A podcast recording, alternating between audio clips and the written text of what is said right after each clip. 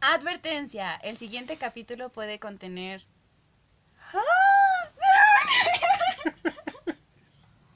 Gritos de una persona apenada. A ver, ahí Ok, va otra eso se va a quedar como un bloop.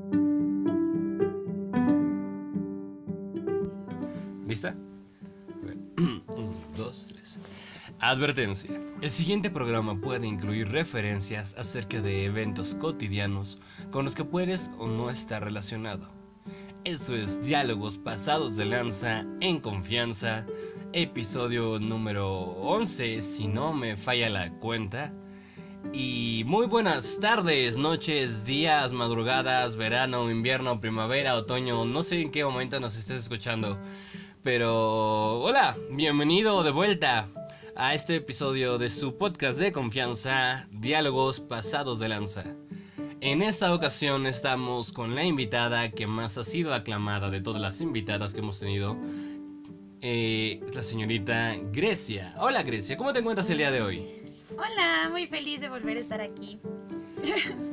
La señorita Grecia ha recibido hasta saludos de parte de sus fans que con tan solo una vez que la escucharon fue como de, oh Dios mío, yo soy fan de Grecia, yo soy fan de Grecia. Cuando quiera nos vamos a tomar un café.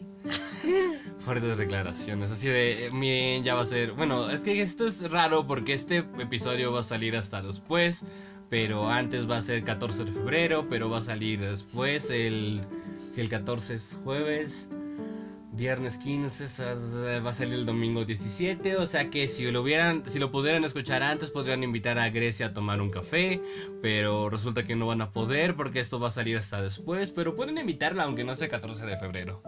Ya me confundí. Ok.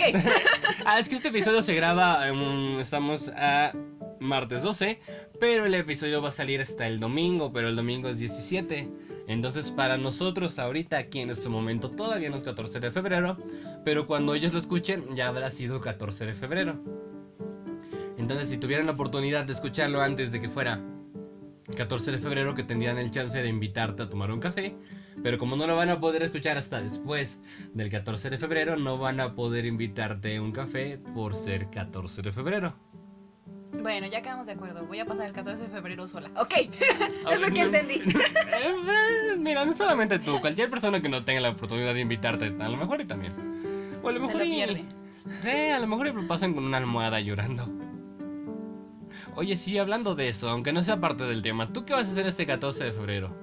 Pues quién sabe, probablemente planeé algo con mis amigas. Porque a fin de cuentas es amor y amistad. Y pues la amistad hay un chingo. Y pues. el amor, pues... El amor para después. Miren, miren, si tuviéramos amor no hubiéramos hecho el tema del episodio pasado en el que estuvo Grecia invitada. Así de, no tenemos tanto amor, no se burlen de nosotros. Pero hay mucha amistad, amigos. Sí, hay bastante amistad. De hecho, eh, bueno, más o menos acerca de ese tema, pero no directamente tiene que ver el de episodio del día de hoy. El día de hoy vamos a hablar acerca de esas caricias que duelen. Vamos a hablar acerca de la violencia en general. Pensaba que iba a ser como violencia en el noviazgo, pero me doy cuenta de que también puede ser violencia en la familia, violencia entre amigos, incluso el bullying o burling, como quieran verlo. O sea, un, montón de cosas, pero en general el tema es de caricias que duelen cuando es esa violencia como disfrazada. Como esa violencia de que no te das cuenta a lo mejor que está ahí o como que sientes que es normal. Tú, por ejemplo, Gre, ¿has vivido alguna vez así como una especie de violencia, ya sea en carne propia o que hayas conocido un caso cercano? Pues yo creo que muchísimos. Me acuerdo mucho en la primaria, justamente todo el bullying. Digo, yo tuve la suerte. Bueno, sí recibí bullying, la neta. Ajá. Pero pues realmente no fue mucho. Pero yo creo que un punto importante a, a partir del cual como que abrir el tema sería como la normalización, ¿no? De este bullying aquí Es- en es- el país. Es que esto ya es tan normal que, que ya no causa tanto alboroto porque ya lo ven como normal, o sea. Y ya es como de, es que si no te hace bullying es que no te quiere. Es que en las verdaderas amistades se hacen bullying. Es que no sé qué, es que no sé qué tanto. o incluso el hecho de que digan, no, o sea, en mi tiempo éramos machitos y nos aguantábamos cuando desde entonces era de algo normal, ¿no? o sea. No creo realmente que alguna muestra de violencia en ningún momento sea algo normal. O sea, por ejemplo, el bullying. Yo también he sufrido bullying. Incluso en- ahorita en el trabajo, o sea, quizá ya no me afecta tanto. Pero incluso ahorita en el trabajo como que sigue sucediendo de que muchas veces recurren a hacer menos a alguien, a burlarse de alguna persona como por diversión. Ah, Eso me provoca sueño. No, no es cierto.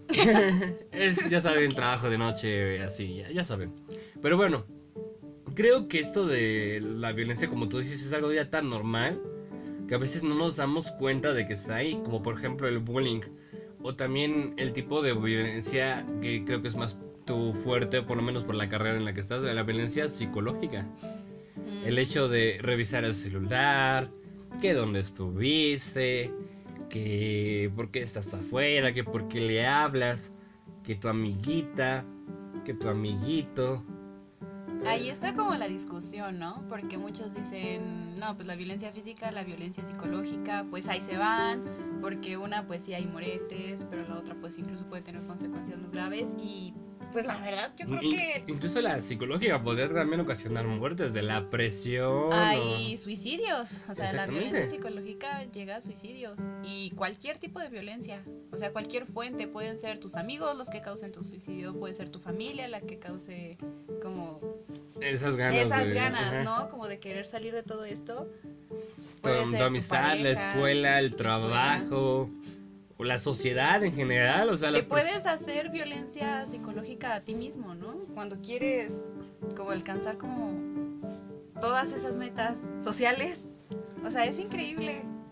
O sea, todos los campos donde tú mismo te puedes hacer daño, donde los demás te pueden hacer daño. Mm, De hecho, o que les permitas que te hagan daño, porque, o sea, el, el que no ser aceptado socialmente también es como que eh, puede provocar cierta tensión, cierta presión, cierta depresión, como por ejemplo eh, una persona homosexual también puede llegar a sufrir demasiada violencia, tanto física como emocional, como psicológicamente, tan solo por su condición, por no cumplir con los estándares, por no cumplir con los cánones. Es como la misma sociedad influye esa presión que en cierta forma también es violencia. ¿Por qué? Por el miedo a que es algo diferente. ¿Por, por- qué crees que sea lo que más genera la violencia? Se me hace que el miedo a, el- a lo diferente o más, más que nada la, lo que no, no, no sé, las, no encuentro las palabras. La falta de aceptación hacia algo distinto o simplemente la impotencia de, de no poder solucionar las cosas o que no salen como deseas. Mm, Pues ahí nos iríamos como por muchos temas, ¿no? Porque obviamente no todos los tipos de violencia pues son por la misma razón. La mayoría, cierto. en la mayoría de los casos nos podemos poner a pensar en un juego de poderes. O sea, yo quiero poder sobre ti, ¿por qué? Puede haber ahí un plan de baja autoestima, me siento tan mal conmigo mismo que, Que, tengo necesitas hacerte menos. atacarte Ajá. a ti para yo poderme sentir algo, ¿no? Y por decir, en los casos, por decir de la homofobia, podemos pensar que esa persona puede tener ciertas características homosexuales que quiere esconder, que quiere reprimir, y por eso es, te ataco a ti, porque en realidad al atacarte a ti estoy atacando ese miedo por tener tus preferencias, ¿no? Así de lo que ves en los demás y criticas es lo que tienes dentro de ti. También puede ser, o, en el caso, como tú dices, de poderes, en caso de una relación, el hecho de no me vas a hacer menos, no- o yo tengo el poder, yo mando, tú eres mi propiedad, entonces por eso tengo la, la- la- el derecho, tengo la oportunidad, es tu obligación dejarme revisar tu teléfono o indicarme con quién estás. No sé, creo que hay demasiados tipos de violencia tristemente y, y, quizá hemos sido parte toda la población por lo menos de alguno en algún momento, incluso entre familia, cuando eres pequeño, el hecho de que tus papás te aventaran la famosa chancla, bueno, tu Oh, mamá, sí. eso también es violencia. O psicológica en el momento de del regaño, cuando en vez de hablar, dialogar, dar razones, simplemente gritas e insultas. Justamente de ahí yo creo que vienen mucha, o sea, como cierta generación de personas que son muy intolerantes a la frustración y que tienen muchos problemas para exteriorizar lo que sienten. Porque era de, pues estás llorando, te voy a dar una para que llores más fuerte, ¿no? O para que Ajá. llores con una razón. O sea, todo este tipo de cosas. Incluso me contaba mi papá que en tiempos cuando él iba en la escuela, incluso dentro de la propia escuela, era normal que los profesores golpearan a los alumnos. Decía él que los hacían poner así sus, sus dedos juntos de la mano, como italiano diciendo, por favor. O sea, ponían así sus dedos y con el borrador, con la parte dura de madera, les pegaban o con el metro, o sea. Que, bueno, de cierta forma creo que sí ha avanzado la violencia porque poco a poco como que se va haciendo más evidente, aunque a la par sigue siendo bastante normal como para que se pueda hablar 100% de ello. O sea, mm, quizás sí ya están tomándose más conciencia, pero a la par no creo que lo suficiente como para poder evitar del todo los ataques de, de violencia en general, por lo cual sigue habiendo este casos de suicidio, como por ejemplo el recién creo que fue en Colombia. No estoy bien enterado de todo lo que pasó, pero sé que fue una mujer, creo que se suicidó y también mató a su hijo porque era una tenía una pareja que la golpeaba. Algo así. Yo no, no estoy enterado del todo, pero justamente de esto nació la idea de la violencia, todo lo que genera, todos los males que se pueden ocasionar por algo que algunos van a considerar normal. Yo, por ejemplo, en casos cercanos, una vez tuve una amiga la cual estaba casada y su esposo de plano la controlaba, no le dejaba ir a trabajar porque de plano era como, no vas a ir porque no. Ah, ah perdonen ustedes. no vas a ir a trabajar porque no, porque no quiero que te vean otros hombres porque no tienes por qué te vas a quedar en la casa a mantener, a, cuidar al niño. O simplemente porque no, yo lo estoy diciendo y se va a hacer lo que yo quiera. ¿Tú alguna vez has vivido así un caso más cercano? ¿O tú alguna vez sientes que han sido violentos contigo de una forma grave o fea? Pues yo creo que todos hemos sufrido violencia de todos los tipos y también hemos hecho violencia. Por decir, en el caso de los maestros, fue en la guardería. Y todavía me acuerdo, ve. en la guardería la maestra me jaló la oreja. Porque yo no me quería ir de la guardería. y había llegado mi mamá y me jaló de la oreja. Y pues obviamente se armó el rollo, corrieron a la maestra y toda esta onda. De parejas, también, ¿eh? De hecho, ahorita como que el recuerdo más cercano que tengo, pues justamente fue mi última pareja. Y él tenía como que cierto problema para controlar sus emociones, su agresividad, y nunca me pegó. Ah, o sea, ahí está la violencia, ¿no? O sea, nunca me pegó, pero... Aún así sientes que fue violencia. Sí hubo algo, ¿no? Y creo que ese también es un problema porque como que normalizamos la violencia psicológica y a la que satanizamos es a la que deja marca, ¿no? Quizá, quizá bueno, es que también deja marca, pero no una marca que puedas ver, sino una marca que está ahí dentro de, de, tus pensamientos, de tus emociones. Y él tenía como que la costumbre de cuando estaba enojado, como desquitarse. ¿En qué forma? En muchísimas. bueno, obviamente verbalmente. Decía, es que no puedo confiar en ti, es que no puedo confiar en nadie. Él por lo regular me llevaba a mi, a mi casa en el carro y agarraba el carro como quería, ¿no? O sea, iba o rápido, se pasaba los topes, o sea, todo este tipo de acciones como chiquitas, pero que... Bueno, eh, ah". quien dice chiquitas dice grandes, o sea, el mero hecho de que estuvieras tú dentro del auto y él también y conociera así, en cualquier momento pudo haber sido un accidente y algo así como que, no sé, bueno, a mí que no conozco a esa persona, pero suena como de, yo ya tengo el poder de, de causar cualquier cosa y, y, y si no me haces caso o algo así puedo lograrlo o de no me importa. Incluso el, hecho de decir de me voy a suicidar o algo así en una pareja es como que presión psicológica y también es una especie de, de violencia, ¿no? Justamente creo que ese es un problema que también he escuchado bastante, ¿no? Que ya hay muchos chicos y chicas que dicen, es que si tú me dejas me voy a matar. Es que si tú me dejas me voy a hacer esto. Y esa es una violencia horrible porque no te deja mover. O sea, dices, es que si me quedo, obviamente yo voy a tener problemas, me estoy lastimando, pero si me voy, pues a fin de cuentas es una persona que hasta cierto punto quieres y hasta cierto punto como que te sientes culpable, ¿no? Dices, es que si se mata va a ser mi culpa. Es que, y lo peor es que a veces sí lo cumplen. A veces sí lo cumplen. Y ahí a mí me gustaría como que darles justamente ese consejo de que si llegan a tener una relación de noviazgo o incluso de amistad, porque también se da entre amigos, aléjense. O sea, aunque amenacen, ustedes no hay nada que puedan hacer. Hablen con los papás del chico, de la chica, si ustedes creen, pero No, incluso familia o personas cercanas. porque- algún maestro, Porque alguna tristemente persona, se da incluso en, en las personas adultas. pues sí, o sea, alguna persona que tenga de apoyo esta, este chico, esta chica que tenga pues, el problema como de depresión y aléjense. Y si se llega a suicidar o llega a tener algún intento o algo, no sentirse culpable, porque realmente son personas que ya cargan una historia atrás de problemas, una historia de muchos traumas, de una vida ya con varios asuntillos. Y ese evento puede ser el detonante, pero no por eso puede ser, o sea, no por eso va a ser la culpa. Es tuya, que, ¿no? Es que quizás sea cierto eso, o sea, de que la violencia en general no se genera de un día para otro, sino que siempre, casi siempre, o si no es que siempre, tiene un trasfondo de que se generó quizás desde la infancia o algo así, desde el momento en que un niño ve que su papá le pega a su mamá y él ya lo empieza a catalogar normal, tiene muchísimas más tendencia a ser alguien que golpee, o sea, o que trate menos a las mujeres cuando sea grande.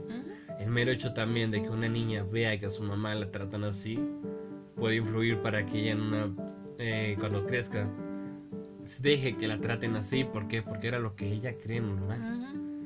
O el mero hecho, incluso, o sea, de otro tipo de conductas, como por ejemplo el alcoholismo, que vean que en la familia se bebe y que se bebe hasta perder el conocimiento, lo empiezan a catalogar como algo normal. Es como que siempre hay un trasfondo, como tú dices, es algo que ya viene incluso desde años atrás. No creo que se genere tan deprisa. Y creo que casi siempre se va a generar a una edad temprana. No, tiene, no creo que... ¿Crees que hay alguna vez algún afecto o alguna, alguna acción, alguna situación que genere que una persona se vuelva violenta ya que sea, no sé, adolescente o adulto? Obviamente, sí, bueno, puede haber como algún evento traumático justamente en tu etapa de adolescencia, ya cuando joven o cuando adulto, que saque como ese lado violento de ti, ¿no? Pero obviamente no puede salir de la nada. A fuerzas debe de haber una Tiene historia una- atrás. tener una base, ¿no? Y mm, pues sí, básicamente ya cuando eres niño, porque es cuando estás absorbiendo todo. Quizá incluso por los videojuegos, ¿crees que todo eso de que los videojuegos de disparos y demás hagan más violentas a las personas? Me acuerdo mucho ahorita de un meme que, te, que dice que los videojuegos no te pueden volver más violentos porque incluso si juegas videojuegos de cocina, pues no te vuelves experto en cocina, ¿no? Pero, o sea, Ajá. a pesar de eso, yo te puedo decir que sí. Porque a fin de cuentas te están metiendo ideas. Sigue normalizando. Obviamente no te voy a decir que todos los niños que juegan videojuegos de guerra de grandes van a ser asesinos o van a ser este asaltantes o cosas así, pero a fin de cuentas les van a meter ideas. Yo creo que ahí depende de quién tienen atrás. Si hay un padre o una madre que te está ubicando, pues no hay problema.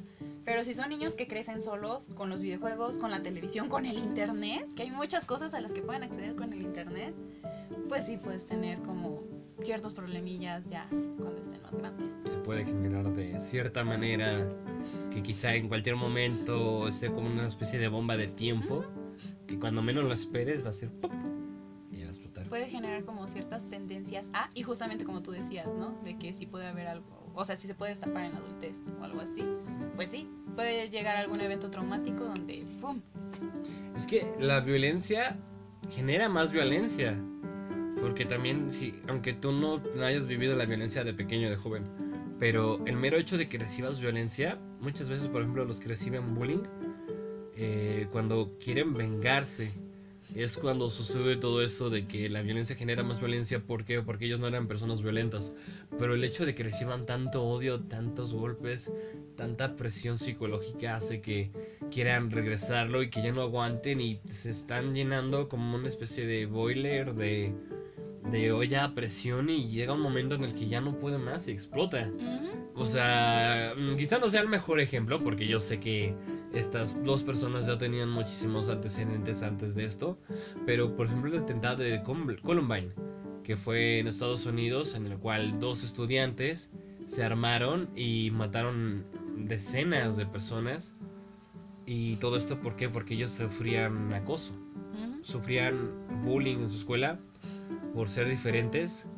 Y ellos se criaron con videojuegos, con el juego de Doom. Y como tal, mm, por la parte de que no veían esperanza, mm, bueno, en cierta forma no veían un propósito en la humanidad, creían que no valía la pena.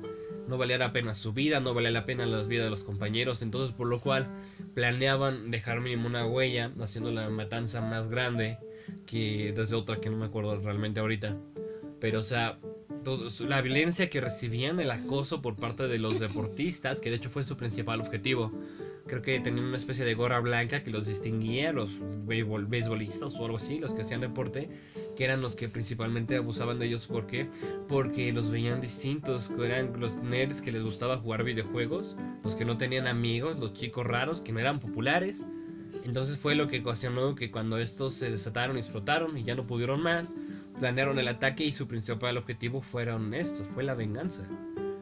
O sea, como no sé si el mero hecho de que no hubieran recibido ese bullying hubiera evitado que hubieran detonado de cierta forma.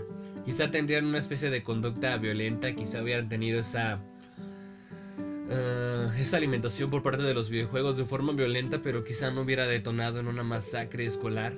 ¿Por qué? Porque en realidad su propósito fue la venganza, demostrar que quizá no tenía sentido la vida, pero mínimo podían ocasionar mucha muerte y destrucción. El buscar hacer daño. Creo que es- ¿Cuál sería la definición para ti de violencia? Creo que sería como buscar, ya sea de forma directa o indirecta, consciente o inconsciente, el hacer daño a otra persona. Básicamente porque, o sea, yo te podría, o sea, lo primero que se me viene a la mente es como justamente el buscar hacerle daño a alguien, pero muchas veces lo hacemos de manera inconsciente, justamente porque, como tú lo decías hace rato, como que lo vivimos en la familia, lo vivimos en casa y lo repetimos sin darnos cuenta del daño que podemos causar, ¿no? Entonces yo creo que sí sería como mm, ese lastimar a alguien estando o no conscientes feo. Sí, es bastante feo. Ahorita justamente de la historia que me hablas, creo que volvemos como al tema de poder, ¿no? Yo siento un No, poquito como ajá. por ahí, porque, o sea, estos chicos estaban siendo, pues, lastimados, violentados por diversas personas que buscaban justamente ese poder y llegó el momento donde dijeron, no, nosotros Tú- queremos ese poder. o- y ahí les o va, pon- ¿no? Quizá, ponle tú, quizá no, no demostrar el poder como tal, pero mínimo demostrar tú no eres más que yo. Y- Obviamente termina en tragedia, ¿no? Pero, De hecho, o sea, no sé, es, es- es que es un tema tan delicado a la vez como de serio y triste, porque ya lo hemos recalcado muchas veces en el episodio de hoy, pero es que es algo normal. O sea, una, no sé, la imagen de la mujer mexicana es una mujer tiene que estar en casa. Esto ya como que se mete más al tema de feminismo y machismo, pero también eso es una violencia entre géneros, o sea, como el poder, como tú dices, de el tal género o tal idea o tal persona representa más que tú. ¿Qué, ¿Qué métodos crees que sean efectivos para erradicar la violencia o para preverla? prever la, la educación.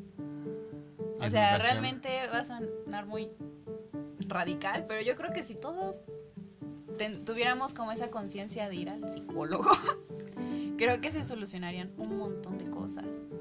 Un montón, un montón, un montón. Y también la forma en la que se enseña en las escuelas, obviamente.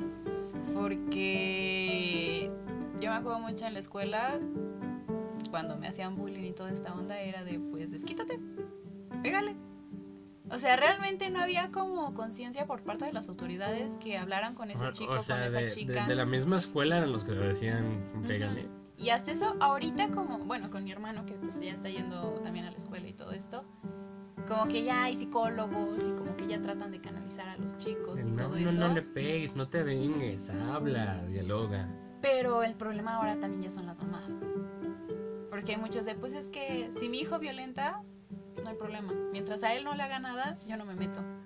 No, pero no le vayan a hacer algo a él Ajá. porque si no mueven un cielo, sí, mar y tierra. y todos se van a arrepentir, ¿no? Entonces yo creo que sería como que atención psicológica o que se hagan, no sé, ciertas campañas donde realmente se busque modificar el pensamiento de los niños, o sea, desde pequeñitos, y lo más importante de los adultos, de las mamás y los papás, porque a fin de cuentas es la generación que está criando a los de ahorita, y los de ahorita son los que van a criar a las siguientes. Entonces, si no lo erradicamos justamente ahorita, pues todo va a seguir exactamente igual.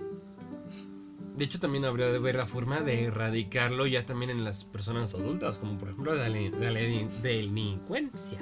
Aprende a hablar, a- aprende a hablar, Alberto. La delincuencia, por ejemplo, también es una especie de violencia, la inseguridad que vivimos hoy en día. Por ejemplo, todo esto que ha habido de los secuestros en el metro, sí es una especie de violencia, porque es inseguridad psicológica, emocional, del miedo a las personas, el miedo a salir, el miedo a que te pueda pasar algo. También es una especie del, del ambiente de violencia en el que vivimos, por ejemplo, por aquí en la Ciudad de México. El miedo también a, a por ejemplo, andar de noche y pensar, en cualquier momento puede llegar alguna persona a asaltarme y se pone nervioso, cualquier cosa, un, disparo, un, un navajazo y hasta aquí llegué. ¿Alguna vez te han asaltado? Ah, sí, dos veces. En el transporte público, llamado Becero. Eh, para todas las personas que no son de aquí, el pecero es una especie de colectivo, de Un camioncito. un camioncito, microbús, por eso le dicen microbús porque es un bus chiquito. Ah, sí, cierto.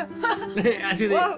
en ese momento Grecia tuvo una revelación, una de hecho, epifanía. Ah, Bueno, no tiene que ver con el tema, pero me acuerdo que mi abuelita me dijo que antes había unos camionzotes a los que le llamaban ballenas.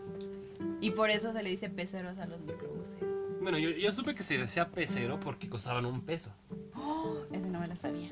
Muy bien. Sí, de hecho antes costaban un peso, ahora cuestan... Ahorita, ahorita no deberían de ser peceros, ahorita deberían ser quintupecero. Cinco- Sí, quinto. Quin-. Pecero. Quintupecero, ¿no? Porque si era pecero del peso, quintupecero. Sí, eso. Bueno, Ajá. pero nos estamos desviando un poquito del tema de la violencia. Pero a ver, platícanos, ¿cómo fue tu experiencia? O sea, ¿las dos fueron, no sé, armados o cómo fue? o- Ujú. Pues la primera fue la que más miedo me dio porque iba. Bueno, de hecho no recuerdo si fue la primera. Iba con mi hermano y íbamos sentados hasta enfrente. El chico pues se subió con un cuchillo y de hecho no nos puso tanta atención porque como íbamos hasta enfrente pues estábamos preocupados por ver hacia lo demás. Realmente, o sea, sí me dio miedo, pero es de esos momentos como que te quedas en un shock muy extraño. Ah, sí, sí, bueno, sí. Como que sientes que no lo estás viviendo tú, como Ah, que así es una película. ojalá que la mayoría de las personas que nos están escuchando no sepan que se siente, eh, que es esa sensación, porque si no, quiere decir que ya alguna vez han sido víctimas de un, de un Asalto. asalto, pero sí se siente como que raro, como que no lo carburas bien en el momento, como que es hasta después, cuando ya sientes que, que pasó. Pero ok, esta persona, estos, estaban hasta adelante, Ajá. esta persona se sube, Ujú. eh, empieza a amenazar con un cuchillo, solamente una persona. De hecho, ni siquiera amenazó a las personas. De hecho, tuve la suerte como de que ambas veces han sido como que hasta cierto punto muy tranquilas. Y este, entonces nada, más se, subió, se subió, subió con el cuchillo. De hecho, eran dos chicos. El otro pues pasó por el dinero y ya se bajaron y pues ya, no hubo problema, nos bajamos del pecero. La segunda fue aún más tranquila. Igual iba con mi hermano, pero íbamos hasta atrás y era un chico que iba como drogadicto. Igual traía un cuchillo, pero como iba medio drogado y eso ni siquiera se fue hasta atrás. O sea, nada más fue así con los de enfrente, el poquito que se dio y se fue. Entonces tampoco fue como... Ese sí me dio un poco más de miedo porque como iba hasta atrás, como que tuve la oportunidad como de, de mirar más la escena. Y pues obviamente ahí sí me puse un poco más nerviosa, pero fue más tranquila que la primera realmente. Entonces... Bueno, yo en cierta forma, eh, yo me acuerdo que estaba trabajando, yo por ejemplo las dos veces que más recuerdo, yo estaba trabajando en una... Ya estuve a punto de decirle el nombre, pero creo que no me pagaban, pero me... en un Oxxo. Estaba trabajando en un Oxxo y pues estaba en el turno de la noche y simplemente llegaron así a punta de pistola. La primera vez nos metieron en la bodega y no salgan y nos estaban apuntando y empezaron a buscar el dinero.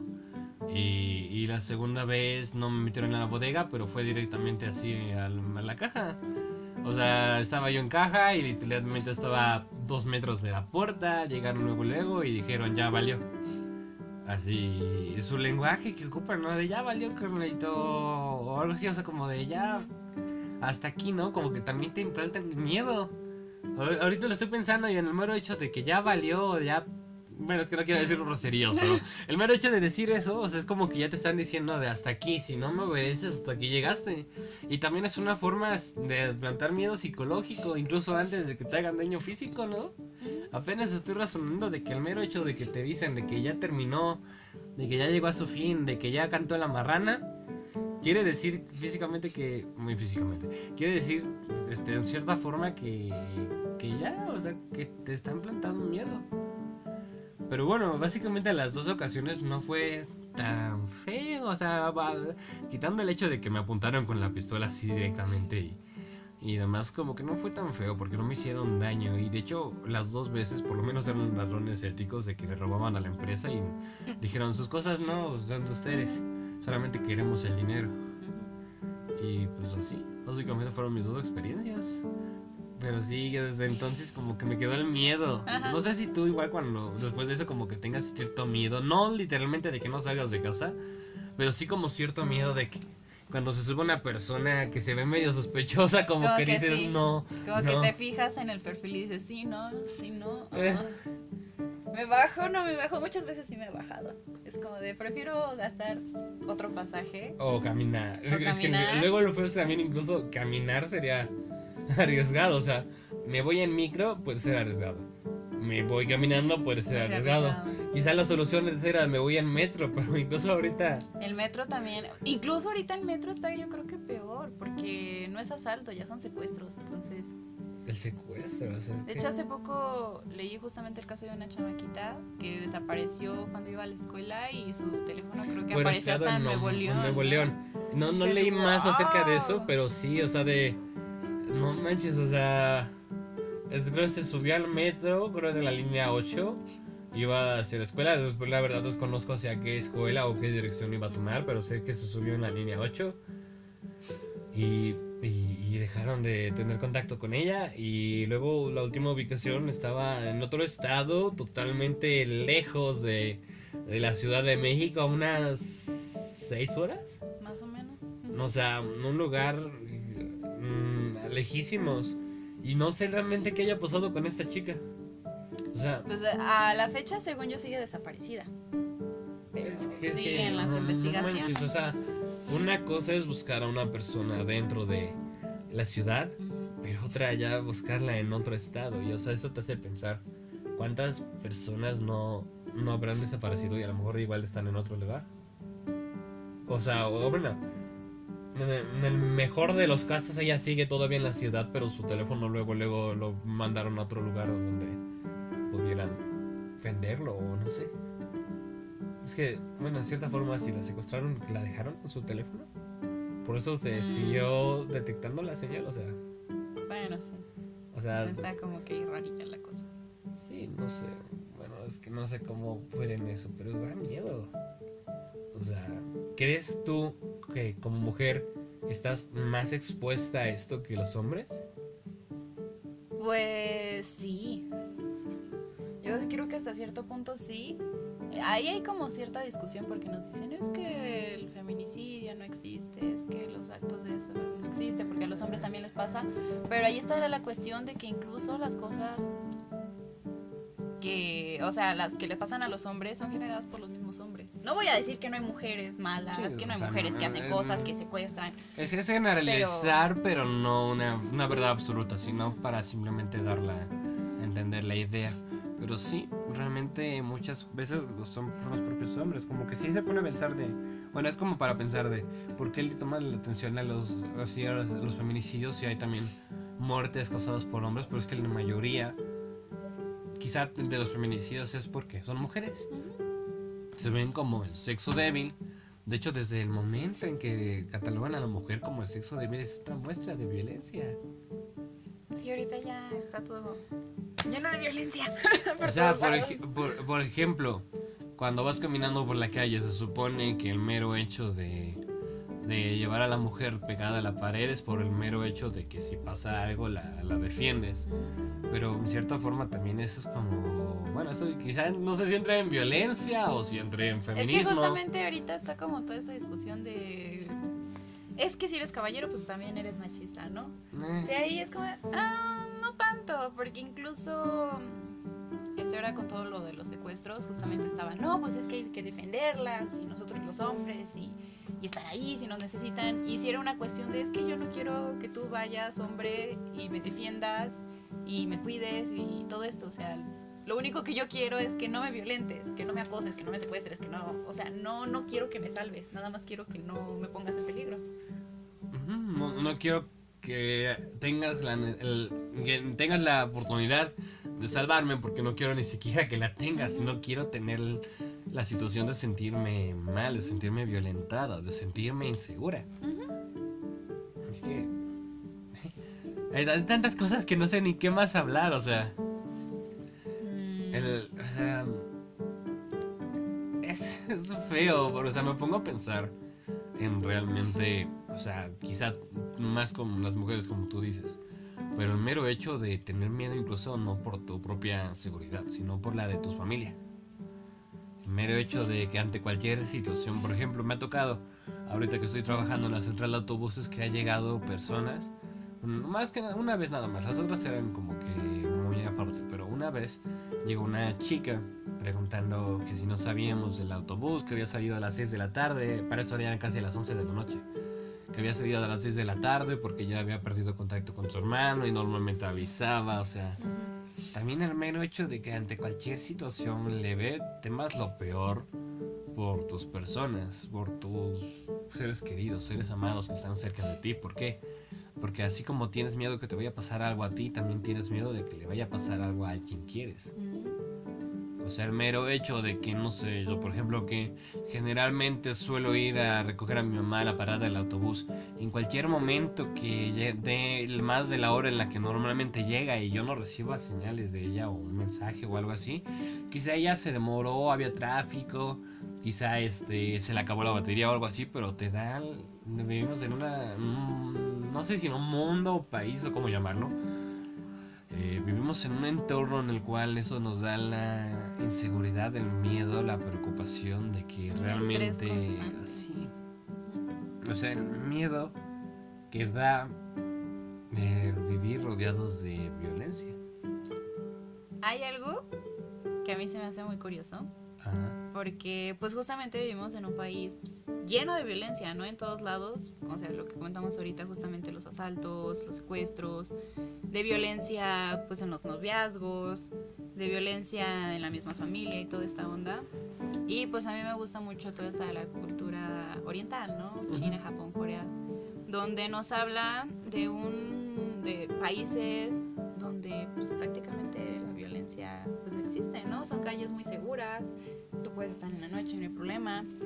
Pero pues yo sigo muchos pues youtubers, sigo muchas personas que viven allá y es increíble porque pues sí no hay violencia en las calles, pero el bullying es tremendo. El bullying es tremendo y los suicidios, o sea, los países con mayor cantidad de suicidios son justamente esos. Y tú dices, pues es que no hay violencia. Ok, no hay violencia, pero hay un O sea, el bullying yo creo que es el principal. No sé si pues muchos han tenido la oportunidad de ver pues, doramas, que son estas novelas japonesas, son novelas coreanas, este, donde justamente se retrata todo esto, ¿no? O sea, el nivel de violencia donde las chamaquitas incluso se suicidan por la violencia que reciben en sus mismas escuelas. Y acá en este país, bueno, aquí en México, sí hay bullying en las escuelas, pero es muy raro el caso que llegas a escuchar donde hay suicidios. De hecho, de hecho, si llega a haber un suicidio, como que se expande más la Como noticia. que tiene que ser muy sonado y allá es como que normal. O sea, el bullying está todo lo que da. Y nos los venden como países muy seguros. Y también, obviamente, el estrés en los trabajos, les exigen Bueno, mucho en los trabajos. Yo, yo, yo lo que sabía es que realmente, por ejemplo, Japón o así, países asiáticos eh, tenían el mayor índice de suicidios. ¿Por qué? Porque viven un estilo de vida muy, Estrés. muy- muy saturado, muy estresante. Y también, por allá sobre todo, los estándares de belleza son enormes. Y justamente he escuchado mucho sobre estas chicas que pues justamente van a esos países y ven que de repente esta chica, la otra chica son bulímicas, son anoréxicas y realmente no lo ven como un problema. O sea, es, ah, es que está haciendo dieta. o sea, es Eso, eso podría ser violencia de ti hacia ti. Ujú. Violencia hacia tu propio cuerpo. O sea, qué, qué feo que hay violencia incluso en donde tú mismo seas la víctima, pero también el verdugo. Ujú. En el momento en el que le haces daño a tu cuerpo, en el momento en el que haces daño a tu persona y provocas daño, o sea, que de- decimos que la, def- la definición de violencia es provocar daño a alguien, en el momento de que también tienes autoviolencia porque te influyes, te, influyes, te este, provocas daño a ti mismo. El- pero también, en cierta forma, o sea, si lo haces tú, pero también es provocado por la sociedad. Es influenciado por la sociedad, pero a fin de cuentas tú estás haciéndote daño, ¿no? O sea, está muy... Pero muy hasta, hasta, hasta en qué momento.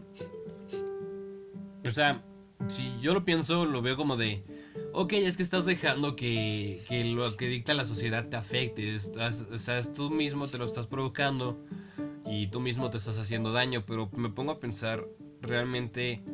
¿Son de todo culpables o esas personas quizá no sean, no estén bien educados o no tengan autoestima o no tengan eh, la capacidad emocional de superar eso y decir, ok, aunque te burles no me va a afectar, o sea, eh, ¿qué tan responsables son ellas? Y quizá, no estoy diciendo que sean menos, pero no tengan la capacidad o la fuerza de voluntad suficiente como para aguantar y sobrellevar esa presión social, psicológica, emocional. Que realmente, pues, ¿qué tan culpables son ellos si también es la misma sociedad la que lo ejerce? y quizá ellos simplemente no pudieron aguantar. Si bien están dejando que les afecten opiniones de la sociedad en general, pero también quizá no están tan fuertes, quizá no se sienten que encajen, o sea, quizá no tienen la fortaleza mental, la fuerza de voluntad como para ellos mismos salir de eso, inclusive a veces ni siquiera para pedir ayuda. O sea, que nos decimos que sí, ellos tienen- se están haciendo daño a sí mismos, pero quizá no es que no ven otra solución, no tienen la fuerza para buscar otra alternativa.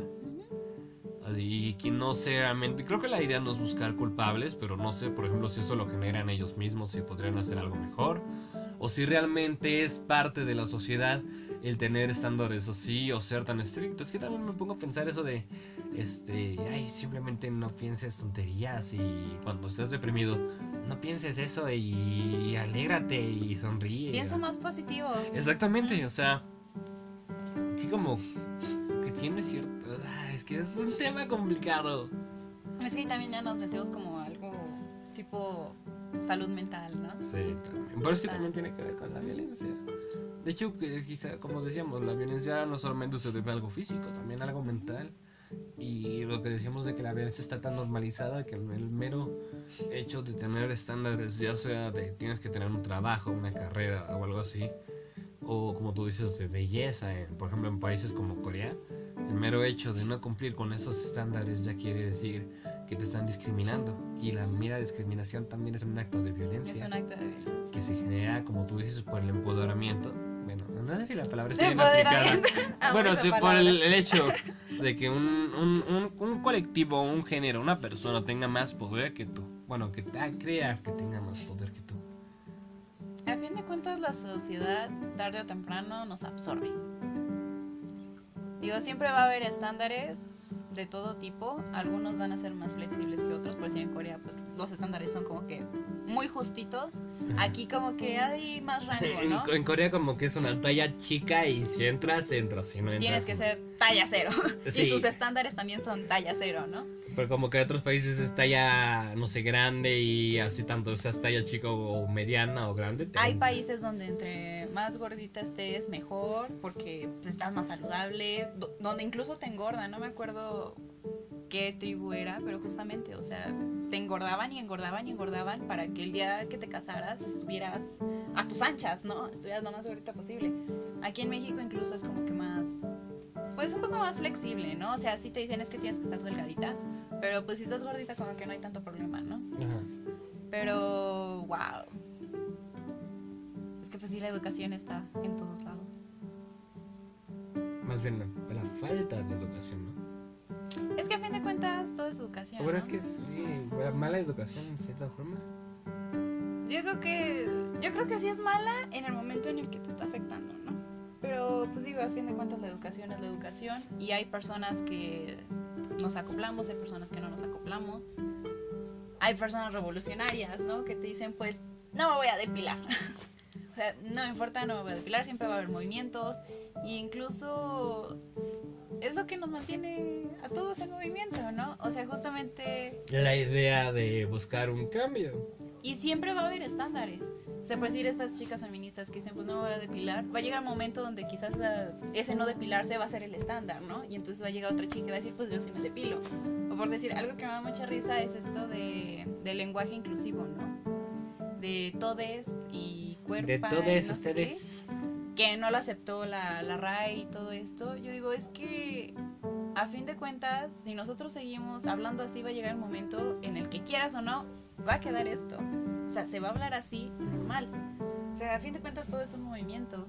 Y yo creo que lo importante es que cada uno de nosotros, en el momento en el que no se sienta cómodo, diga no. O sea, y yo creo que ahí es cualquier tipo de violencia.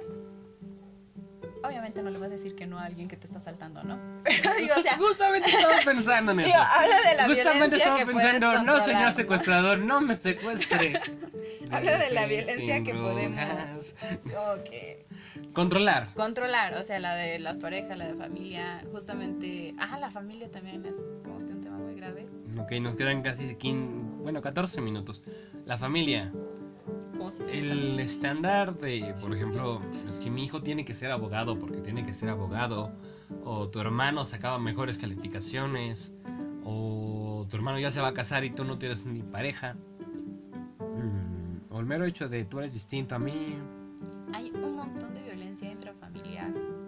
O sea, y van desde cosas así chiquitas como lo que tú dices, donde buscan que tú cumplas un estándar, hasta realmente golpes, ¿no? Cuando los papás son violentos, son alcohólicos, son drogadictos. Lo, lo que llegamos a tocar el tema antes, o sea, la violencia de que mi mamá la golpean, para mí eso es normal.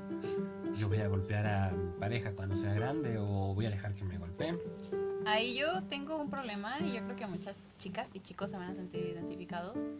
De, pues yo vengo de una familia pues disfuncional, ¿no? O sea, mi papá y mi mamá pues fue disfuncional. Y yo tengo esa maña de justificar a las personas que son violentas. Y es algo en lo que justamente ya estoy trabajando, ¿no? Porque si yo me encuentro un chico que pues, me violenta, que es grosero y todo esto, es como en mi cabeza... Está estresado. Es que tal vez tiene problemas con su papá, con su mamá. Me voy incluso a toda su infancia, ¿no? Quizá este, sus papás se divorciaron, ¿no? Su papá le pegaba y todo esto. Y los justifico, ¿no? Ajá. Y ahí yo creo que podría decirles que mi consejo para todos, y es de, de todo corazón, es que no somos mamás ni papás de absolutamente nadie. Si alguien es violento, no lo vamos a poder cambiar, no vamos a poder ayudarlo, porque no se trata de estar ahí solapando. Creo sus que, que, no puedes ayudar hasta que esa persona realmente busque ayuda. O sea, por más que tú le ofrezcas medios, información, te, hacer, te acerques, sabios, quieras hablar, discutir, mientras esa persona realmente no tenga la iniciativa de buscar ayuda, de dejarse ayudar, creo que es el término Ujú. correcto, de dejarse, que es- le ayudes a salir de ese lugar en el que está, mientras esa persona no tenga esa iniciativa de salir de ahí, no va a servir que lo intentes ayudar. Para nada. Y yo también tenía esa como, como sueño de... No, Pues sí. por mí va a cambiar. Es que conmigo va a cambiar y tal vez no quiera ser ayudado, ser ayudado y así, pero yo voy a hacer que quiera ser ayudado y entonces sí lo voy a ayudar, ¿no? Ah, lo peor Y es que pues yo no. también lo he vivido eso. Como sea, que dices, realmente no, conmigo sí va a poder, conmigo va a entender. Y no, yo creo que esa es una decisión, una idea muy egoísta, porque entonces somos nosotros los que queremos ser ayudados a través de querer ayudar a alguien, ¿no? Sentirte mejor contigo mismo por ayudar a alguien. Y no, yo creo que esa es una decisión muy egoísta y es una decisión que a la larga te lastima un montón y genera mucha violencia y te trae muchísima tristeza y no estás ayudando a la otra persona. Quizás incluso estás promoviendo que se Que sienta siga mal. siendo así. O generar violencia porque está diciendo, no, yo no estoy mal, tú eres el que está mal, déjame en paz. Creo que el mayor consejo es no dejes que las decisiones o las acciones de otra persona te afecten tanto y realmente Si no te sientes cómodo, aléjate. Eh, aléjate, no, no tienes la obligación de estar ahí, aunque esa persona, como tú decías, te diga que se va a hacer daño y demás. Suena muy crudo, pero creo que precisamente el nombre del programa es Diálogos Pasados de Lanza, porque es nuestra opinión, pero no tienes la obligación de estar ahí si esa persona se hace daño. No es tu culpa, es realmente culpa, decisión, la elección de esa persona al provocarse daño mm, porque no estás, porque no hiciste caso, por cualquier cosa X, Y, Z, pero aléjate si te sientes mal, ya sea incluso de la propia familia, puedes salir adelante. El mero hecho de que una persona te haya dado la vida o de que sea alguien con quien compartes lazos de sangre, no quiere decir que tengas que estar ahí. Si no te sientes bien, aléjate. Es el mejor consejo que te puedo dar. No dejes que, ay, que, que niña, que un maricón. Que te digan lo que quieran, pero realmente es buscar tu propio bienestar, porque de nada sirve que sacrifiques tu bienestar por estar con otra persona que realmente no procura tu bienestar y que procura solamente actos egoístas.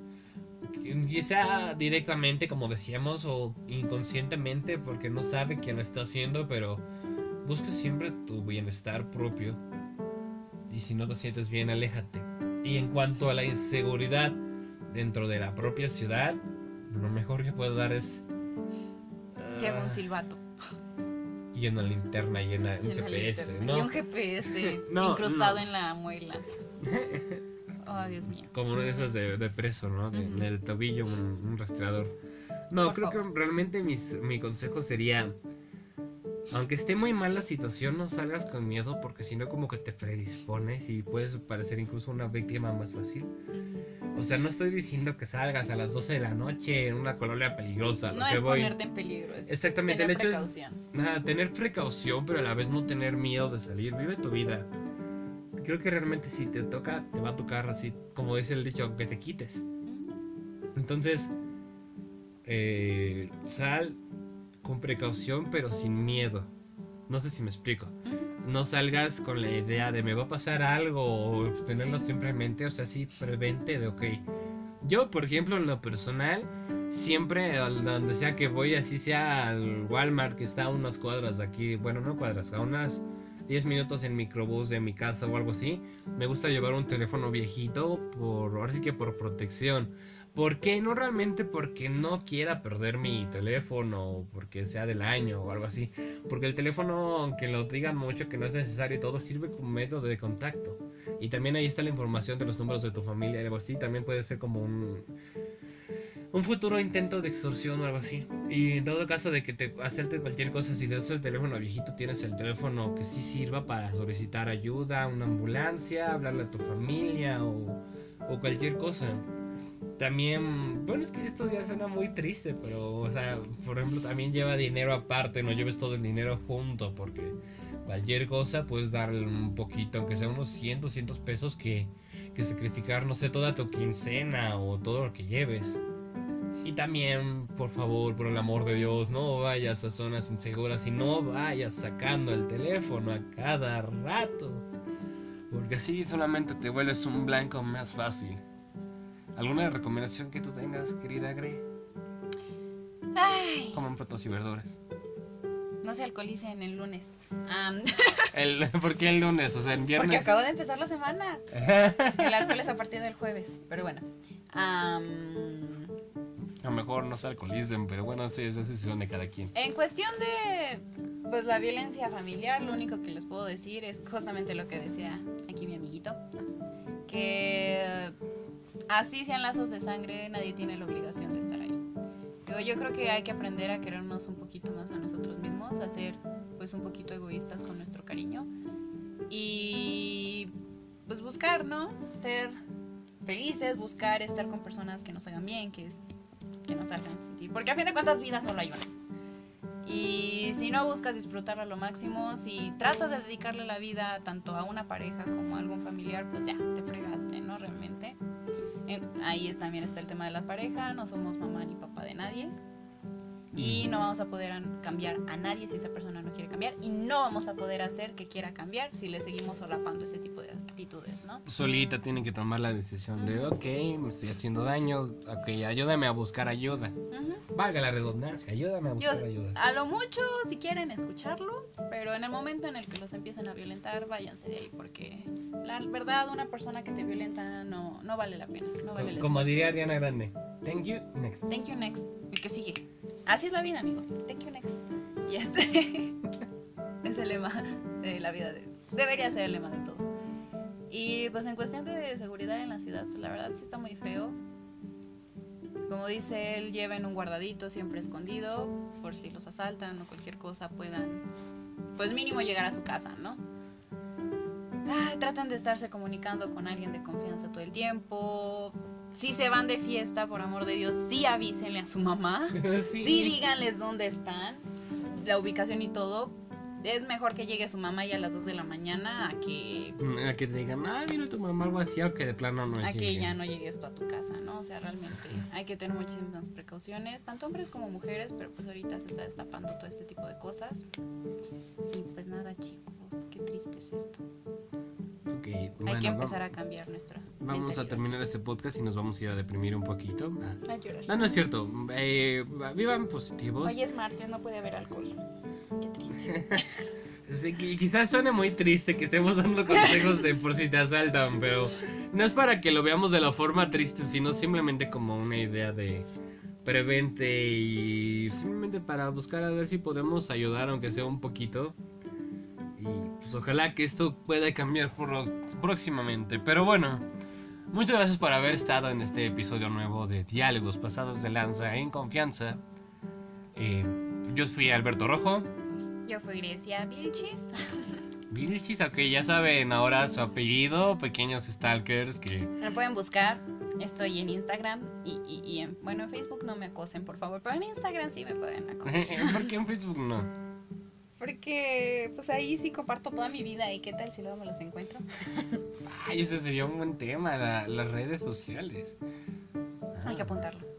En, en los tantos otros temas que tenemos pendientes. Pero bueno, Si muchas gracias por... Muchas gracias por escuchar, síganos recomendando entre sus amigos porque es la forma que tenemos de crecer. Eh, ya saben, si quieren seguir a Grecia en Instagram pueden ir a stalkearla un poquito, denle like a sus fotos. Y mucho amor. Mucho amor, la pueden seguir en las redes sociales, pero por favor no la sigan en la calle, pobrecita.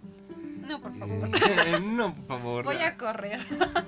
Eh, no, y no va a ser por su culpa, sino por la inseguridad. Obvio. Sí, sí, aunque sea un, un stalker guapo, pero va a correr porque la inseguridad está cañón. Está muy bien. Ya no se puede confiar ni en los guapos amigos. Es muy triste. Bueno, bueno. Bueno, son los más peligrosos. Bueno, ya, sí, adiós. ¿Quién sabe? O sea, a lo mejor y es un, un feo también aprovecha eso de que ok, piensan que solamente los guapos son, pel- son peligrosos. Pero yo estoy feo, yo voy a explicar la mía y va a ser un doble engaño. Hay muchas historias sobre eso, amigos. Sobre los guapos y los feos. Pero bueno, esa es otra. Esa es como otro, otra historia para otra ocasión. Son cosas muy pendientes. Algún día hablaremos de ellas. pendientes. Pero bueno, nos vemos a la próxima. Sigan compartiendo. Espero que les haya gustado. Muchas gracias por escuchar, por darle la elección de dar play y la confianza a este episodio. Esto fue Diálogos Pasados de Lanza. Cuídense mucho y nos vemos la próxima. Adiós.